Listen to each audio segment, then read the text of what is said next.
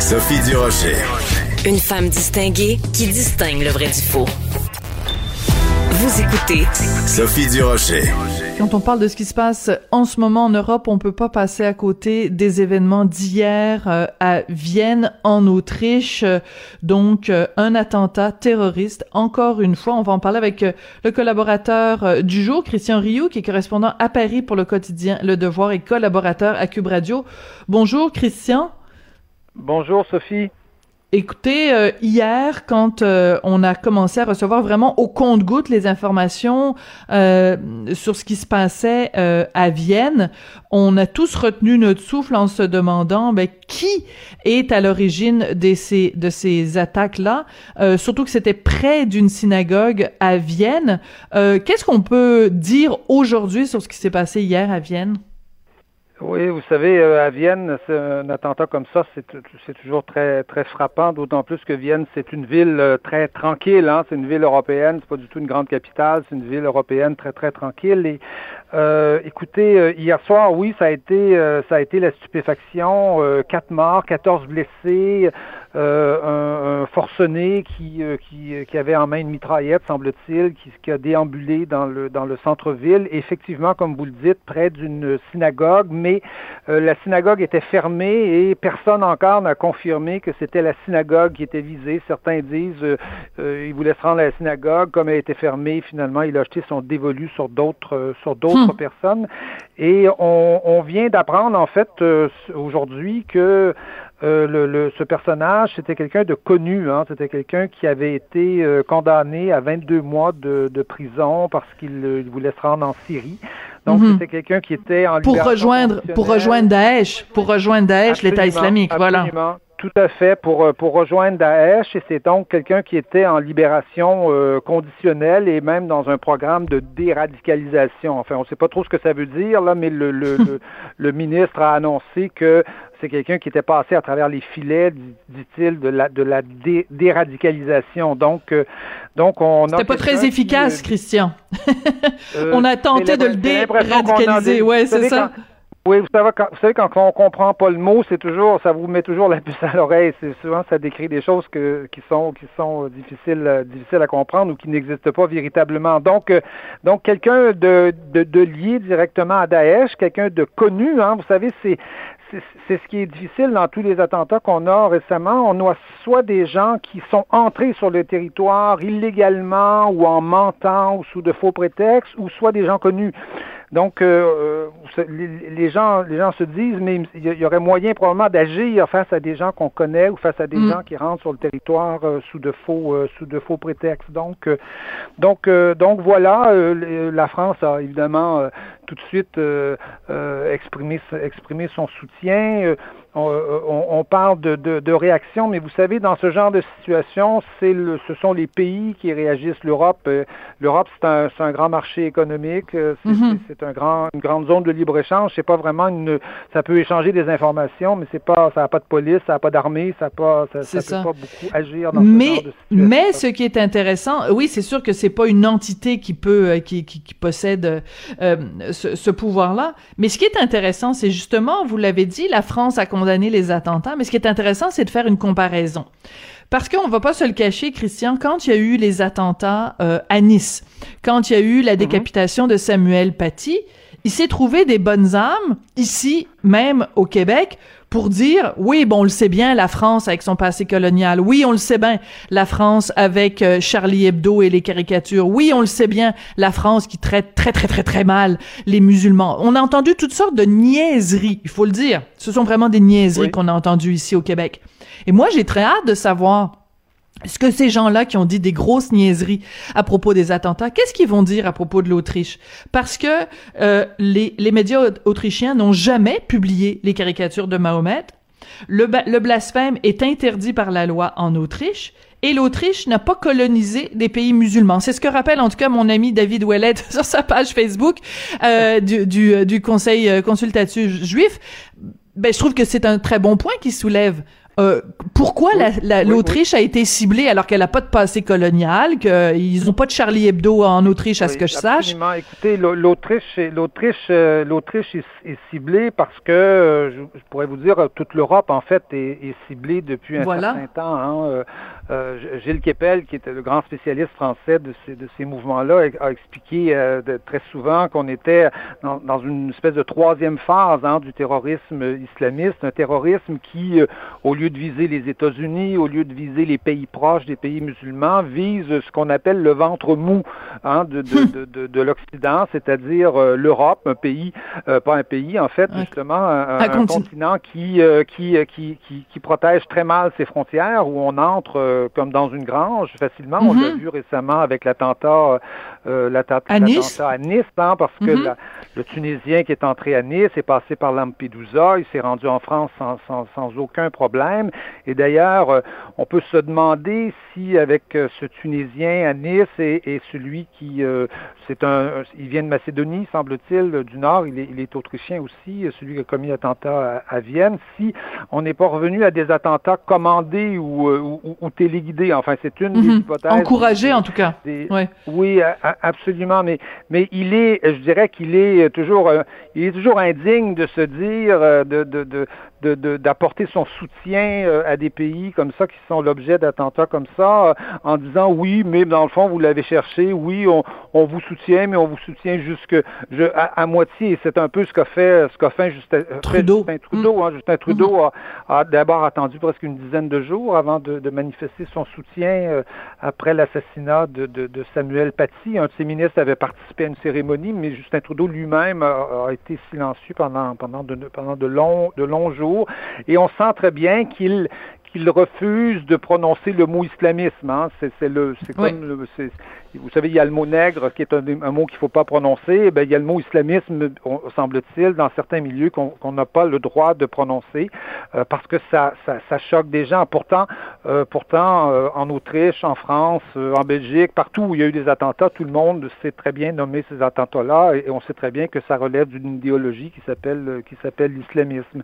Et voilà. Et donc ça touche ça touche l'Europe. Pourquoi ça touche l'Europe? Ça touche l'Europe parce que c'est une cible facile. L'Europe, il n'y a pas de frontières, on peut circuler là-dedans facilement, on peut mm. s'abriter, il y a des communautés euh, euh, musulmanes ou, ou ben, on l'a vu à Molenbeek, à Molenbeek en Belgique par exemple, voilà, où, on, où, on, peut s'abriter. Euh, c'est aussi, c'est aussi, on, on, on, vise évidemment la France avec sa laïcité, mais pas seulement, on vise aussi la chrétienté. Euh, ces gens sont ben dans un djihad religieux, euh, donc évidemment, ils s'attaquent à des églises, euh, qu'elles soient orthodoxes ou catholiques, peu importe dans le fond. Et donc, voilà, donc je pense que c'est l'Europe en général qu'on vise. Oui, il y a les caricatures, bien sûr, mais les caricatures, c'est un un élément parmi d'autres, parmi toute une série de caractéristiques, dans le fond, qui sont celles aujourd'hui des pays européens. Mais vous avez dit, on, on vise euh, les, les, autres religions. Vous avez euh, mentionné bon le, le les, les, catholiques, les chrétiens, mais il faut, il faut pas, et les juifs aussi, parce qu'il faut rappeler euh, cet attentat au musée juif, donc et puis les attentats de Mohamed Merah à Toulouse devant une école juive, des, des, des enfants qui avaient été tirés par les cheveux et tiré à bout portant. Je, à chaque fois, je le rappelle parce que c'est important de, de, replacer les choses dans leur contexte. N'en déplaise aux gens qui écrivent des commentaires niaiseux au sujet de ces attentats-là. Oui, vous, savez que euh, Justin Trudeau a fait quand même parler de lui en France hein, sur euh, oui, ben oui. mi-cher, euh, mi-cher, mi-poisson. À peu près tous les journaux hein, ont repris les informations, euh, les informations québécoises, notamment celle de, de, de mon journal, Le Devoir, à ce, à, ce, propos. Et je vous dis que ça donne, ça donne l'impression d'un allié qui est pas dans le fond un allié, qui se prétend un allié, mais qui est un peu, qui se défile. Hein, vous voyez le jour où les choses quand on a besoin de lui, où les choses deviennent, deviennent, deviennent sérieuse. C'est un peu l'impression qu'on a avec, euh, avec Justin Trudeau, euh, d'autant plus que l'exemple qu'il donne, vous savez, on n'a pas le droit de crier au feu dans un cinéma, mais quand il y a le feu dans un cinéma, on est mieux de crier au feu. c'est très bien dit, c'est très bien répondu. Euh, Christian, je, veux... je vous dirais qu'il y a le feu aujourd'hui. Il y a le feu aujourd'hui sur la question. Ben absolument. On n'invente rien. Bon, Voilà, c'est ça. C'est que c'est que lui, il est plutôt, euh, il est plutôt le gars qui va se, se cacher euh, et qui se ferme les yeux et qui joue à l'autruche en disant mais non, il y a pas le feu dans le cinéma, donc c'est pas c'est pas très malin de sa part. Christian, je veux absolument qu'on parle euh, de la France parce que bon, les, les, les, les, écoliers français étaient en congé parce que c'était la, la, la, semaine de la de la Toussaint, donc ils retournaient en classe hier et il y avait donc cette minute de silence en, en hommage à Samuel Paty, cet enseignant donc euh, décapité par un terroriste islamiste, mais aussi on a fait jouer dans les écoles françaises une vidéo de Robert Badinter, donc juriste connu et respecté, qui a expliqué de façon extrêmement intelligente aux enfants français c'est quoi la laïcité et pourquoi c'est important de la défendre? Et je trouve que c'est dans ces moments-là que la France nous montre sa, sa grandeur d'âme et sa, sa, sa ses, ses, capacités intellectuelles. Je veux dire, c'est de la haute voltige quand même la vidéo de Robert Badinter. Oui, oui, oui, absolument. Écoutez, c'était un moment, euh, c'était un moment très touchant euh, hier. Il y avait 12 millions euh, d'élèves hein, qui rentraient à l'école. Hum, c'est énorme. ça va de la, ça va de la maternelle jusqu'à jusqu'à la fin du, du cégep, là, niveau euh, niveau cégep. Et, et donc, euh, oui, on a on a on a fait visionner cette, cette vidéo de Robert Badinter. C'est un sujet qui est quand même pas facile, hein, expliquer la laïcité euh, aux jeunes, aux enfants de, de, de, de tous ces âges-là. On a lu aussi une lettre de, de Jean Jaurès, des extraits d'une lettre de Jean Jaurès. Jean Jaurès qui dit, je, je, vous cite ça en deux, secondes, il faut prendre l'être humain si petit et si humble qu'il soit et lui donner l'idée qu'il peut penser par lui-même, qu'il ne hmm. doit ni foi ni obéissance à personne, que c'est à lui de chercher la vérité. Alors ah, on a voilà, on a lu cet extrait dans toutes les écoles de France et je, trouve, que c'est hmm. un moment magnifique. Évidemment, certains, oh, vous me donnez des frissons, Christian. ne comprendront pas tout. Comment? Vous me donnez des frissons parce que Jean Jaurès, il faut rappeler, donc euh, politicien français euh, dans les au, au 19e siècle, qui a été vraiment une figure euh, extrêmement importante. Il y a une chanson de Jacques Brel d'ailleurs. Pourquoi ont-ils tué Jaurès? Oui, c'est ça, qui a été qui a été assassiné. Voilà. Tout, à fait. Et, donc, voilà, c'est un, c'est, un moment extrêmement touchant. Euh, mm. chaque enfant euh, en tirera ce qu'il pourra, mais, mais on peut se dire que ça, c'est, ce sont des moments extrêmement importants qui peuvent permettre de rejoindre les enfants et de leur faire comprendre les moments, je dirais, euh, cruciaux que, que nous vivons en ce moment. Si Justin Trudeau ne, ne les comprend pas, il devrait peut-être lire, lire la lettre de Jaurès. Et d'ailleurs, je vous dirais que... Ou écouter la vidéo de Robert Badinter. Ouais. Ou, écouter, la, vidéo de Robert Badinter qui explique la laïcité, ouais, c'est ça.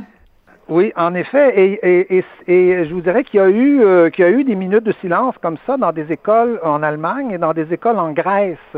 Ah euh, oui. Assez largement en Grèce, oui, il y a eu un soutien justement aux hmm. Français, qui sont des pays évidemment soit voisins, soit très très proches. La Grèce a toujours été très proche de la France, et donc euh, ce soutien s'est exprimé, s'est exprimé à, l'étranger. Et donc c'est un moment extrêmement touchant, et peut-être, je vous dirais, c'est peut-être, c'est peut-être une des choses les plus utiles et les plus intelligentes qu'on puisse faire dans, dans, un, dans des moments comme comme ceux-là où on se sent évidemment démuni. Bien sûr, il y a les moyens de la police, bien sûr, il y a les moyens de, de, de, de, de on, cherche les, on cherche les coupables, on va, on va se défendre, mais en même temps, euh, parler aux enfants, c'est peut-être euh, une des choses les plus intelligentes à faire pour que ce genre de choses-là ne se, ne se reproduisent pas. Et contrairement à, des fois précédentes, on n'a pas vu de, de, de, de chahutage, on n'a pas vu de... de, hmm. il, y a, quelques jeunes, évidemment, qui ont, qui ont comme, entre guillemets, niaisé sur, sur Internet. C'est normal, ça arrive toujours, mais ça s'est extrêmement bien, euh, extrêmement bien déroulé. Je pense que les, les jeunes en ont tiré quelque chose et c'est l'occasion, vous savez, dans toutes les classes, de, parler de ces choses-là, de parler de la complexité de nos sociétés, de parler euh, de, du, droit d'expression, du droit de parole, de la liberté d'expression et de l'importance de la, de la préserver parce que vous savez qu'on est dans des périodes où la liberté d'expression est pas tellement, tellement bien, euh, se porte pas très, très bien, en tout cas. Oui, et c'est important que vous mentionniez qu'elle a été respectée cette minute de silence. Et évidemment, vous faites référence, euh, peut-être que certains s'en souviendront pas, mais en 2015, quand il y avait eu les attentats à Charlie Hebdo, on avait euh, en fait l'éducation nationale, qui, qui, qui est comme le ministère de l'éducation, avait demandé à ce qu'une minute de silence soit respectée dans euh, toutes les écoles françaises. Et il y avait des endroits où euh, des, des enfants avaient refusé de faire la minute de, de, de, silence. Et euh, ben, c'est plate à dire, mais c'est des enfants de euh, culture musulmane qui euh, considéraient qu'on n'avait pas à euh, avoir de respect pour les gens de Charlie Hebdo parce qu'ils avaient couru après et qu'ils n'avaient pas d'affaire à montrer les caricatures du prophète. Donc, c'est quand même rassurant d'une certaine façon, Christian, de voir que cinq ans plus tard, il y a eu une mm-hmm. évolution quand même de la pensée face à, face à ces gestes-là. Oui, et, et, je dirais que on, ne peut pas s'attendre à, une évolution si, je dirais, le, le, le, pays, si la France, si la République ne s'affirme pas, c'est-à-dire voilà. Euh, euh, et, c'est peut-être ce qui est en train, je dirais, de changer, de changer quelque part, parce que bien sûr, ces jeunes sont souvent un peu inconscients, se laissent, se laissent accaparer, attraper par, par des mm-hmm. idéologies euh, à, la mode, comme, comme l'islamisme, dans, ou, des idéologies communautaires qu'on leur impose souvent dans leur dans leur milieu. Mais euh, je, je fais le pari que si euh, à l'école on parle de, on parle du pays, on parle de, de, la République, de ses principes, mais aussi pas seulement de, des principes, mais aussi de l'histoire de ce pays, qui est une grande histoire de, de liberté de parole, euh, qui, qui, est une histoire passionnante.